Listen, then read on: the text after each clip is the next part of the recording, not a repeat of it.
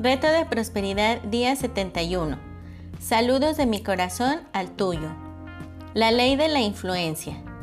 La tercera ley estratosférica del éxito que aprendemos a leer Dar para recibir es la ley de la influencia. Tu influencia está determinada por la medida en la que antepones los intereses de los demás a los tuyos. En Dar para recibir, el personaje principal, Joe, tiene problemas entendiendo cómo el poner los intereses de otras personas primero puede ser una ley del éxito. Su mentor, Pindar, le explica rápidamente. Si antepones los intereses de los demás a los tuyos, siempre verás satisfechos tus propios intereses. Siempre. Hay quien llama a esto el iluminado interés propio. Cuida lo que necesitan los demás confiando que cuando lo hagas obtendrás lo que necesitas tú. Aún así, se le dificultaba a Joe entender lo que Pindar le dice, y por una buena razón. Tal actitud se ve extraña en un ambiente donde el dinero, el poder y los logros han sido tradicionalmente las características de influencia. Pero como le explicó Pindar, el tener dinero, poder y logros no te hace influyente. El ser influyente es lo que atrae el poder, el dinero y la habilidad para lograr lo que deseamos en la vida. El razonamiento detrás de esto es muy sencillo. Sin embargo, para entenderlo, primero debemos reconocer que estamos cableados para enfocar nuestra atención hacia nosotros mismos. Nuestro interés propio es un músculo emocional que hemos ejercitado a diario y como tal es el músculo más fuerte que tenemos, con respuestas reflejo que se están rápidamente aligerando. Cuando consideramos que durante toda nuestra infancia y niñez se nos cubren casi todas nuestras demandas, nuestra preocupación del yo puede entenderse fácilmente. En un estudio científico que se llevó a cabo hace varios años, los investigadores grabaron conversaciones entre niños de 6 años y sus mamás. Los pronombres más utilizados por los niños eran yo, mí y nosotros. El tú estaba básicamente reservado a frases con mando tales como tú haces esto para mí. Cuando consideramos el entrenamiento que recibimos de niños bajo la tutoría de nuestros padres desde la infancia hasta los 6 años, casi siempre nos centramos en el yo. Es fácil entender por qué, cuando llegamos a la pubertad, el estar centrados en el yo es una inclinación natural, es inconsciente. Cuando nos enfrentamos a una circunstancia que requiere que elijamos entre nuestro propio interés y el interés de los demás, nuestra respuesta automática es la de elegirnos a nosotros mismos. Como al inhalar y al exhalar, no tenemos ni que pensar. Es una respuesta natural y esperada. Por otro lado, el poner los intereses de otra persona antes que los nuestros es algo que tenemos que elegir conscientemente. Primero, debemos elegir dejar de lado nuestros propios intereses y deseos a favor de otra persona. Y entonces debemos de vencer el deseo natural de elegir lo que deseamos. El vencer una inclinación natural no es fácil Trata de aguantar tu respiración hasta que te desmayes, por ejemplo, y verás qué rápido cada parte de tu ser trata de regresar a la normalidad. Esto es lo que sucede cuando tratamos de dejar el yo a un lado. Parece como si aguantamos la respiración y nuestra inclinación inmediata es la de darnos por vencidos, respirar y regresar al modo de autopreservación. Ya que tenemos que vencer nuestras tendencias naturales de autopreservación cuando elegimos anteponer los intereses de los demás a los nuestros, estamos haciendo algo realmente extraordinario y automáticamente nos hace resaltar. Debido a que elegir complacer a los demás antes que a nosotros es tan poco común, el decidir poner nuestro yo a un lado nos hace individuos excepcionales y como individuos excepcionales, nuestra habilidad para influenciar a los demás se incrementa automáticamente. Si dudas esto, piensa en la gente que ha influido en tu vida. ¿Han influido en tu vida al decirte que eres importante para ellos o convenciéndote que eres importante para ellos? ¿Te han tocado emocionalmente de alguna manera al hablar de ellos mismos o al hablar de ti, de tus necesidades y tus preocupaciones? ¿Te han hecho sentir miedo al incrementar el poder de alguna persona que percibías como enemigo, haciéndote sentir demasiado débil para defenderte? ¿O te han hecho sentir esperanzado al revelarte lo poderoso que eres por ti mismo? Toma cualquier libro que hable de cómo ser un buen conversador y pronto aprenderás que el ser un excelente conversador no consiste en recitar datos y hechos, sino hacer que los demás hablen de ellos. La clave para ser influyente es la misma. Dile a alguien que lo que quieres que ellos hagan te beneficiará o beneficiará a tu familia o beneficiará a tu compañía o beneficiará a tu país y te pondrán muy poca atención. Muéstrale a alguien que lo que quieres que haga le beneficiará y seguramente te lo ganarás. Esta ley funciona universalmente, ya sea que la apliques con tu vecino, tu jefe, tu hijo o hasta tu mascota. En el momento que muestres los beneficios que el otro recibirá, te vuelves una persona de influencia. Un becerro indisciplinado y una joven doncella mostraron esta lección al filósofo norteamericano del siglo XIX, Ralph Waldo Emerson. Como lo escribió en su diario, Emerson y su hijo Edward estaban tratando de meter al becerro en el establo. El becerro se resistía a entrar. Emerson apretaba los músculos y empujaba desde atrás tratando de empujar al becerro hacia adelante. Mientras el padre empujaba, el hijo tomaba el becerro del cuello y trataba de jalarlo hacia el establo. Aunque los dos hombres estaban determinados, el becerro no cedió. Mientras ellos empujaban y jalaban y trataban de hacer que el animal hiciera lo que no quería hacer, la sirvienta de Emerson miraba desde lejos cómo los dos hombres perdían la batalla en contra de esta tonta bestia. Finalmente, ella se acercó al becerro y calladamente puso su mano en la boca del becerro.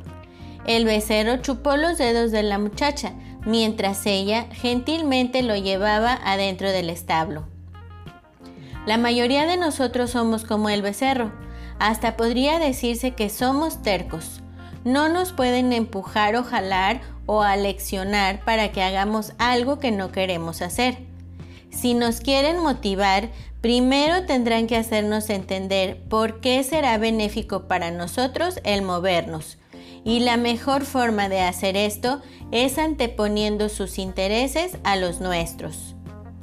Cuando entendemos que alguien se preocupa por nosotros, como el becerro con la jovencita, la mayoría de nosotros lo seguirá sin preguntar. Sin embargo, mientras guíes, es importante entender que el poner los intereses de otra persona antes que los tuyos no significa hacer de cuidador, sino de socio. Aunque rara vez se ve así, el rol del cuidador tiende a ser dominante, donde una persona ejerce cierto control sobre otra.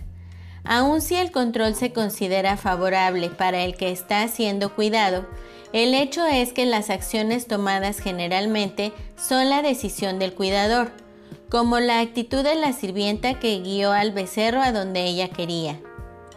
Por otra parte, el ser una sociedad es tener consideración y respeto. En este rol, los intereses de la otra persona deben de ir primero de forma genuina. Entonces, ¿cómo me beneficia el anteponer los intereses del otro? Para responder a eso, primero veamos las palabras finales de la explicación de Pindar a Joe. Cuida lo que necesitan los demás, confiando que cuando lo hagas obtendrás lo que necesitas tú.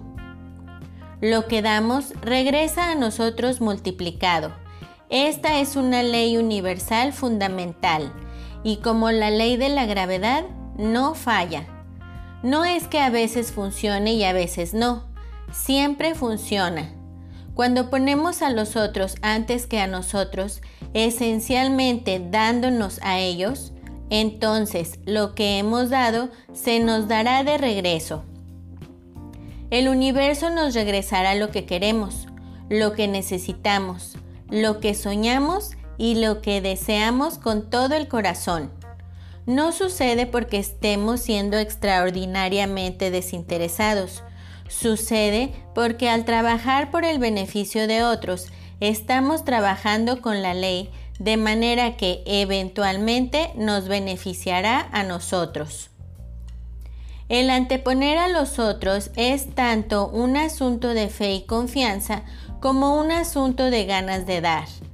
Pero a medida que comenzamos a comprender que cada partícula de energía que enviamos al mundo se va a reflejar en nosotros, nos damos cuenta que el anteponer a la otra persona es un acto tan egoísta como es desinteresado.